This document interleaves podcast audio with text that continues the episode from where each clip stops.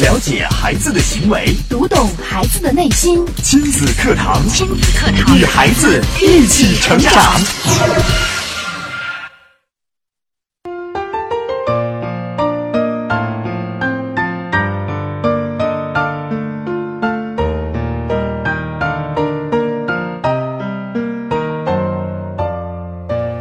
听亲子课堂，做智慧父母。欢迎收听以心理学为基础的专业亲子教育节目《亲子课堂》，我是主持人袁明阳，我是主持人吴化。亲子课堂今日关注：如何让孩子长得更高一点？第二讲，主讲嘉宾中原工学院软件学院学工办主任、国家二级心理咨询师王斌老师。欢迎关注收听。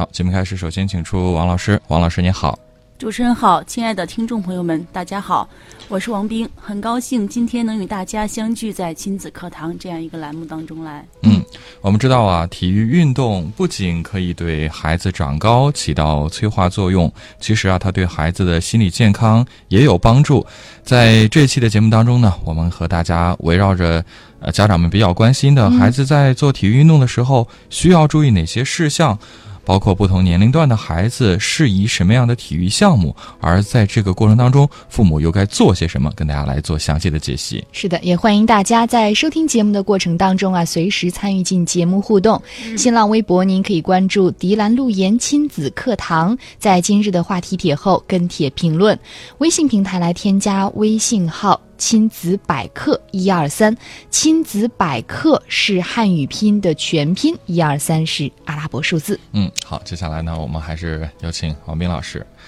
每个家长都希望自己的孩子长得很高大、很结实，身体呢也是非常健康的。然而，偏偏事与愿违，有的孩子就是又瘦又小，而且个头呢比同龄的这个孩子显得更矮一块儿。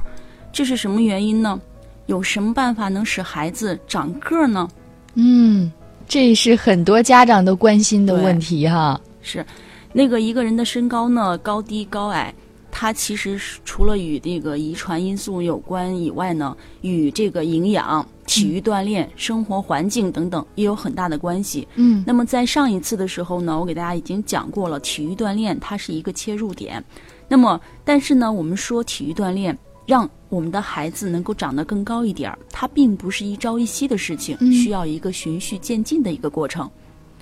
那么上次节目中也给大家介绍了一些有益于长高的一些体育运动项目，比如说打篮球啊、羽毛球、跳远、伸展运动、蹦蹦跳跳的悬挂、悬杠等等这样的一些项目，都是一种纵向的一种拉伸，纵向的。啊，对。这个呢，对于孩子的身高其实是很有帮助的。那么，在这个上一次节目的时候，还有很多家长提到的一些运动，只要孩子喜欢，其实我们都可以让他去做，养成坚持一项这个体育运动那个呃项目，养成一种习惯，终身受益。是的。是的，我们不能说今天听完节目之后啊，多运动，孩子就可以长高了。然后心血来潮跑了几天，坚持不下来，起不来就放弃了，这样是没有效果的。对，它是一个持之以恒的，并且我们还有一些具体的一些注意事项，待会儿的时候我也会给大家一一来来讲解。嗯，其实很很多的体育运动项目，在我们坚持做完之后呢，会收到很多很多意想不到的一些效果。嗯，不知不觉中，可能孩子会觉得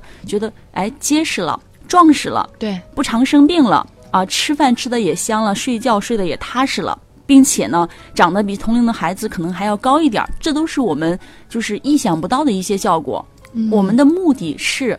让孩子更健康，那么在这个更健康的过程中，收到的效果是非常好的。嗯，那么有些，即便是这个孩子。那么有一些大人呢，他在做这些体育运动项目的时候呢，也会收到很多的效果。你看，就是发现很多人，就我身边很多呃老师，还有很多这个呃朋友们，他们经常给我反馈说，哎，我通过这个打羽毛球，通过跑步慢跑，我发现自己原来属于血脂还是比较高的。哎，现在经过一年的这样一个体育锻炼的坚持之后呢，哎，第二年去做这个体检的时候，发现血脂。竟然不高了，没有吃任何的药，然后血脂不高了，然后身体呢也轻松了很多，很多小毛病都没有了。对，其实。这就是我们意想不到的一些效果，嗯，这是实实在在我们可以看到的变化，身体上的。哎，身体上的。有时候还会有一些人呃坚持锻炼之后，发现自己性格开朗了，对变得更加快乐了。这个就是我们接下来要讲的，嗯我们有很多的心理效益。心理效益，，对，刚才我们说的这些都是一些身体的一些效益，嗯，给我们的直观的一些影响，能看得到的，能感觉到的。但是对于我们的心理效益，可能很多人不不会关注它。但是这个影响对于我们来说也是实实在在存在的。嗯，那么下面我们就具体的来讲一下，会给我们带来哪一些影响。那么听众朋友们在听的时候，也可以对照对照一下自己的实际情况，是不是发现自己有这一些改变。首先，第一点，它是提高唤醒水平。唤醒水平呢，它是一个体育心理学上的一个专业术语。什么是唤醒水平？首先，唤醒唤醒它是一个警觉的状态，它是表示个体在心理和生理上，呃，主要是表现在自主神经系统上是否做好了，呃，反应的准备。其实也就是说，你这个唤醒水平，它只是只是说你做好了提高或者是呃降低反应的准备的一个程度。嗯那么讲这个呢，可能就比较专业了一些名词了一个解释，可能大家就不太好懂。那我就给大家举一个例子，就是说经过长时间的一个坚持体育锻炼之后，嗯我们的唤醒水平会提高，提高到体现在什么地方？比如说在跑步的时候，啊，呃，这个发令员说预备，那么下面的这个很多人，有的人就是反应特别快，嗯，就说跑的时候反应特别快就冲出去了。对，还有一些人可能别人都跑了好几米，他还没有起步。嗯，就是所谓的反应对，反应的一个速度，哦，就是我们专业名词上说的一个唤醒水平。也就是说，反应速度会变快。你像我们平时参加这个体育运动的一些孩子，他们的反应和进入状态的这样一种程度都是非常快的。也就是说，经常参加体育运动的人，他的适应能力还有这个反应速度都是非常快的。嗯。对，一般孩子们的这个唤醒水平或者反应能力哈，是比成年或者中老年人要好很多的。对，嗯但是如果要是经过一定的训练，经过一定时间的这样一个从事这个体育运动之后呢，嗯嗯他的这个唤醒水平会更高。就比如说我们说一个运动项目的时候，嗯这个孩子他能够很快的投入进来，而不需要我们就是说前期的一次一次的再进行一个训练。嗯就拿我们刚才说的那个预备准备这样一个动作的时候，反应的一个速度是非常快的，能快零点零几秒。嗯，当然这是在呃比赛运动当中哈，这一点是很重要的。那在生活上呢，有什么体现？对呀、在生活上面，你比如说我们的学习成绩，嗯，我们说很多人都说，哎呀，学体育的人是不是都是高分儿？呃，不，呃四肢呃发达，四呃对，头脑简单，四肢发达。对对对，其实学体育的人，他们的反应速度是非常快的，嗯它有助于激发我们这样一个生长激素应激的这样一个激素，对，那么会让人反应的这个时间缩短。嗯那么从这样一个科有这样一个生理的一个反应和这个科学依据来看呢，其实学体育、经常进行体育运动的人，他们一般是能比着以前要更聪明一些。嗯，就是感觉头脑好像更加发达，也会像身体一样哈。对，更加他的发达一些头脑会反应的更灵敏一些、更快一些。嗯呃，我在上学的时候，还有现在，就很多的这样一些领域里面，都在研究一个课题，叫什么？嗯叫说是不是学体育的人都更聪明一点儿？嗯，有很多人都在做这样一个研究，虽然说没有一个定式，没有说学体育的人一定比这个平时的这个人聪明，但是如果要是从事就是一个纵向的比较来说，就是个人的一个纵向比比较来说，嗯，他经过一段时间的体育运动之后，他会比以前反应更快，比以前的这个脑子的思维的这个速度会更快一些。嗯从这个角度来说，体育运动是可以让人变得更聪明一些。是的嗯，并且我突然想到哈，好像以前听到周正教授讲的，嗯好像世界五百强的企业家大部分都是非常热爱运动的。对，对，周教授一直在在也，他也是当时我记得讲那个呃主题的时候，周教授也给我们了一个呃主题，就是健康健康生活，呃，热爱运动，阳光运动。他也是主张我们大家都是多走出去，这样那个多去参加一些体育运动项目，让自己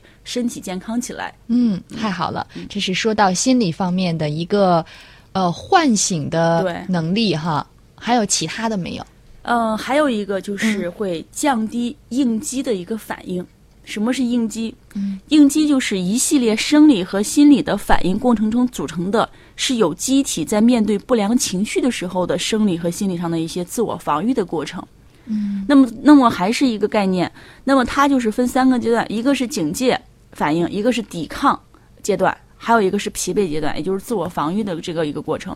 应激是什么意思？就是说从这个呃。名词解释上，我们就可以看出，他是在面对不良情境的时候的一些心理上和这个生理上的一些反应。嗯，那么我们既然说体育运动能降低这个应激反应，也就是说降低能让他更快的去适应这样一种负性的一些呃事件的发生，能够自我调试的更快一些。嗯，就比如说突然来了一件发生了一件特别不好的事情，对啊，如果说是在以前的话，可能你会很长时间纠结其中，但是如果一个、于啊、对，很长时间纠结其中，甚至于说还会进入到一种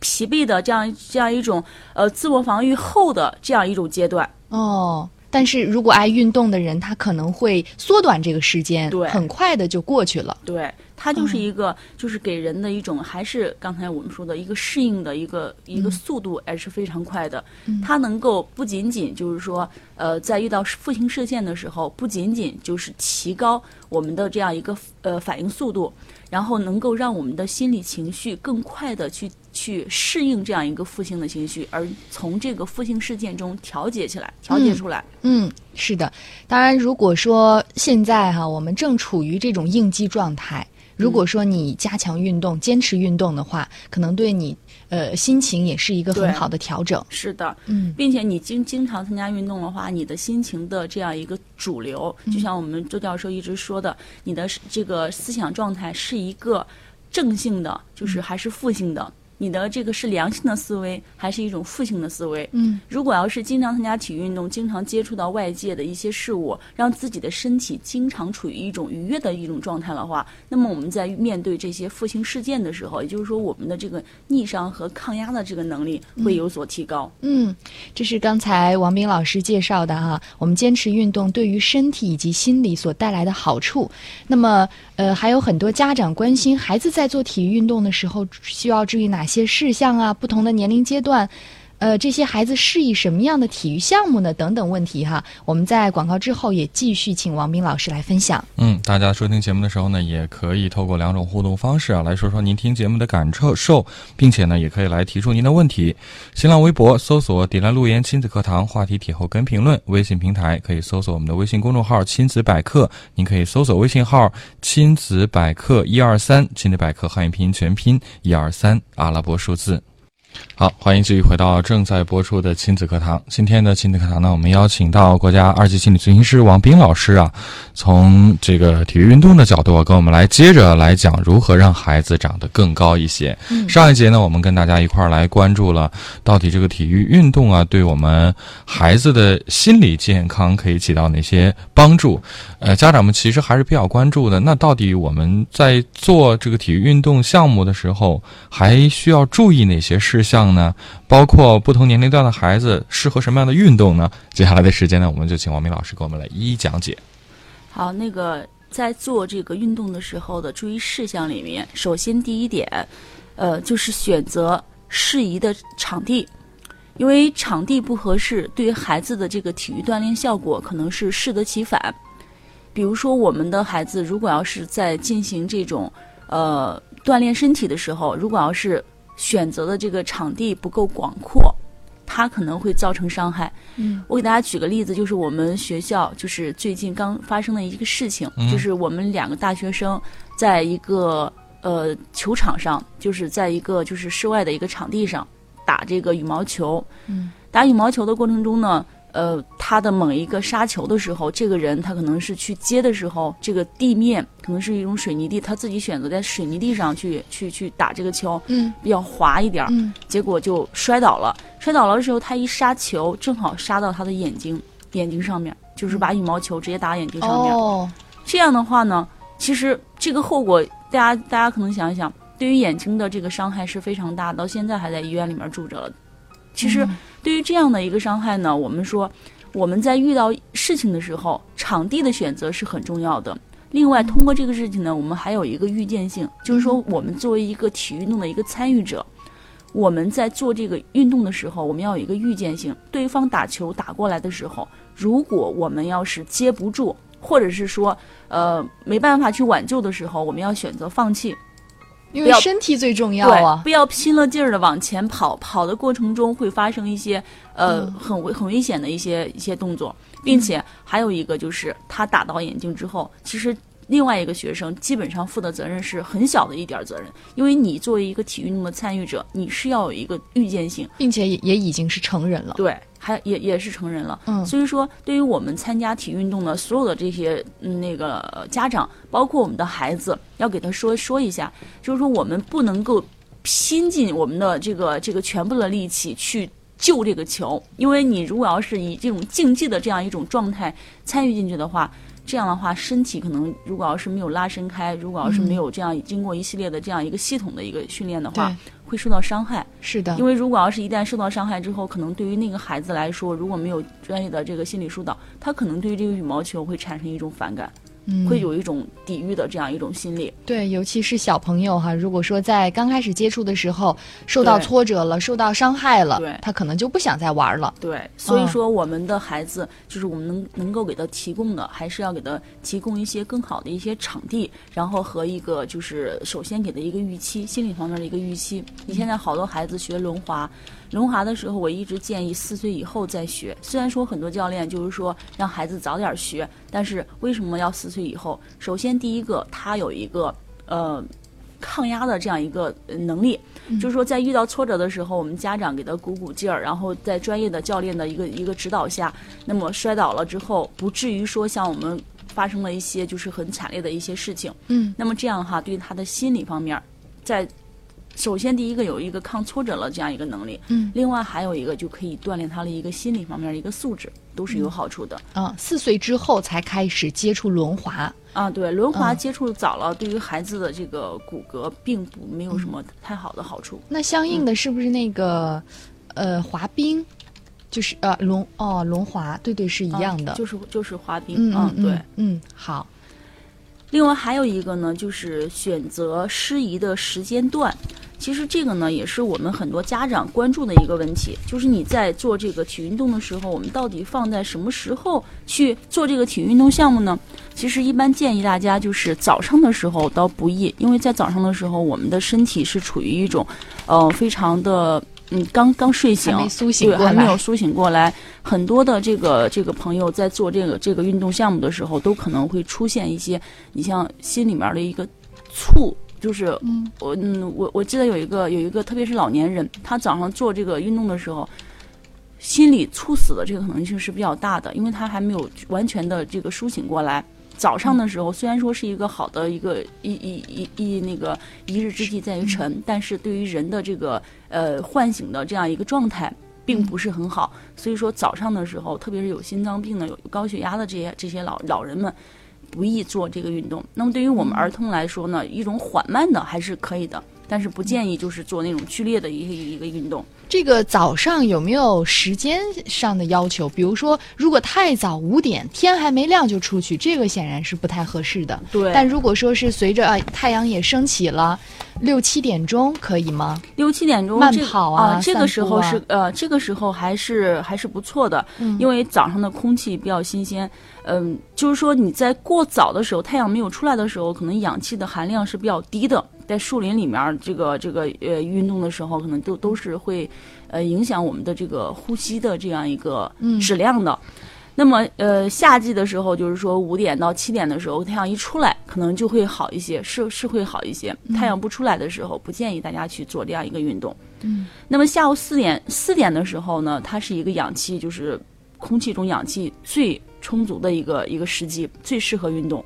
因为它这个。在这个夏季的时候，就是地面呃植物的这个呃地面上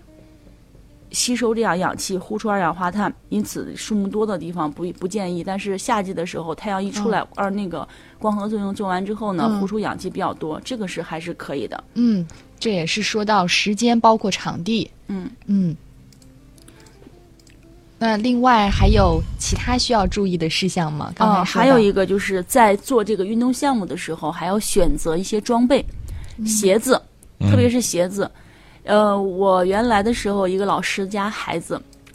当时他去，他跟我说，他说我的孩子的这个呃，每次一打篮球，他都说他的脚疼，就是哦，每次出现这种情况都是这样。然后后来呃找了一个就是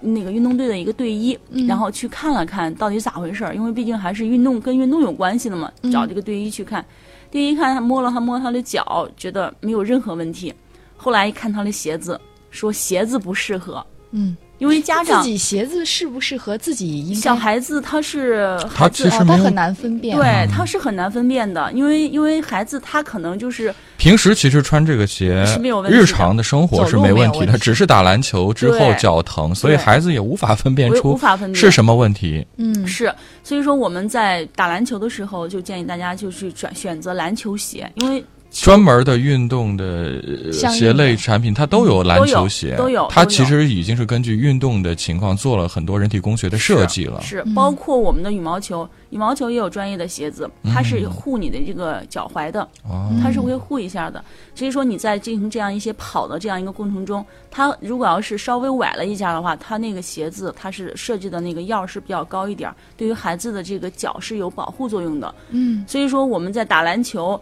呃乒乓球、羽羽毛球的时候，我们都要选择专业的鞋子去做。这样的话，对于我们孩子的身体是有保护作用的。如果要是我们在，就像刚才我说的那个、那个、那两两个大学生，他们的这个在做运动的时候，如果要是鞋子比较合适，首先第一个是不至于摔倒的。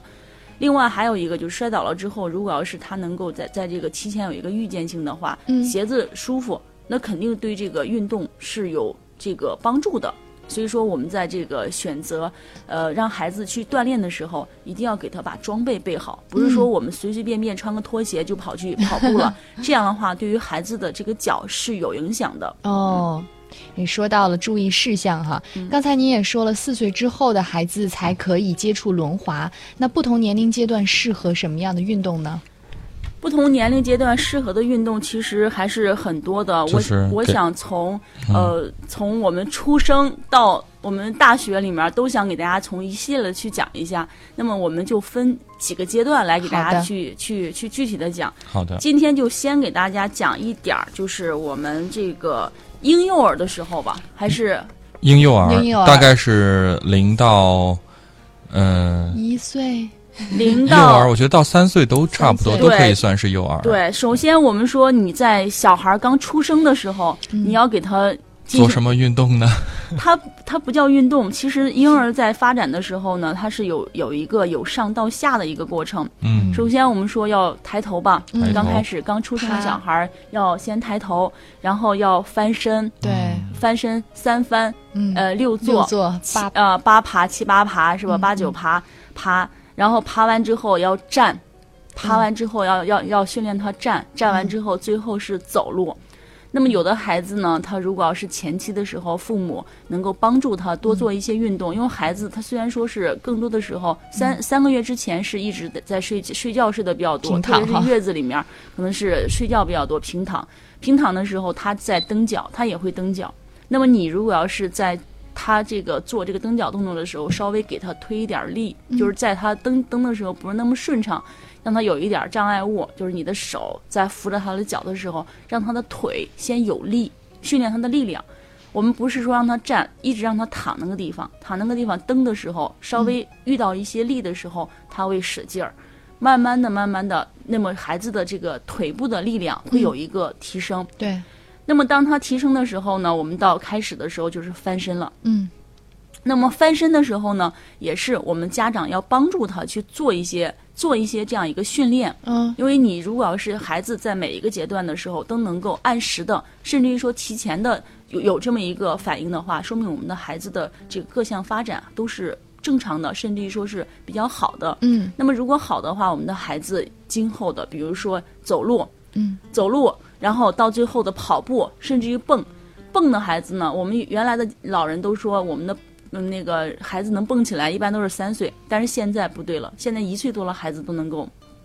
蹦起来，双脚双脚同时蹦。哇，所以说，你如果要是孩子能够在前期的时候把这个运动的这样一个功能给它发挥出来，那么我们的孩子的脑子的这个发育也是能够超前、提前的。对如果我们那个循序渐进的话，对你说孩子为什么说现在的孩子聪明啊？就是说我们家长注意的多了。我们家长帮助他了，这样一个做这样一个恢复，做这样一个运动的多了，那么孩子的他的这样一个呃运动的能力，还有他的一个脑子的发育的这样一个能力，都会有所提前，有所提高。嗯，当然我们不是说呃跨过规律让孩子跳级，就是他该爬的时候还是要经历过爬，对然后慢慢到直立行走，对，这个爬是很重要很的，重要的。爬是爬行在可以帮助我们很多孩子，就是做一个协调。首先是协调，因为因为好多孩子长大之后不会跳绳，不会不会去这个手手眼的这样一个配合，配合不好。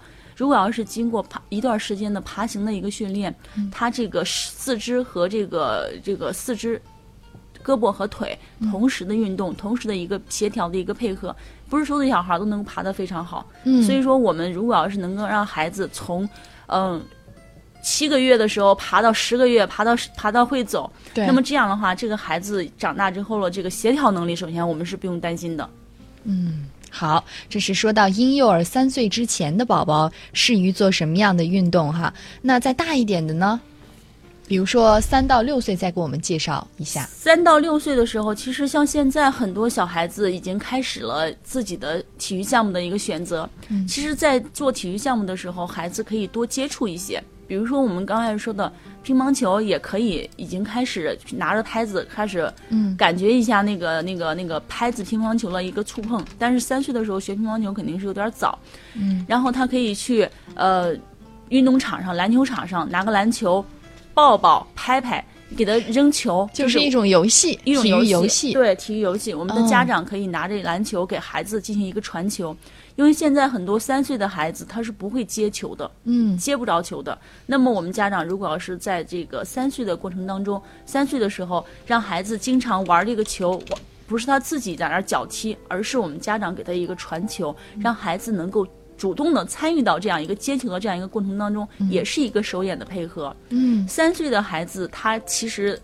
那个智力的发展，还有各个思维的发展，其实都已经很完善了。他已经什么都懂了。你在给他说规则的时候，在给他说这个呃项目的时候，其实他都已经能够完全理解，只是他可能自己做的时候跟不上自己的脑子。脑袋瓜转得快，但是呢，我们的手、我们的这个嘴巴都跟不上。那么，我们家长如果要是能在这个过程中帮助孩子一把，对于孩子的这个呃运动训练是有好处的。嗯，好，四到六岁的时候，或者是甚至于以后，我觉得咱们下一次的时候再具体的去详谈，因为有很多很多的项目，并且还有很多是需要注意的一些事项，我们在接下来的这个节目里面再一一给大家去详谈。好的，谢谢王斌老师的精彩的讲解。好，感谢大家收听今天的节目，明天的同一时间，金德堂和您不见不散。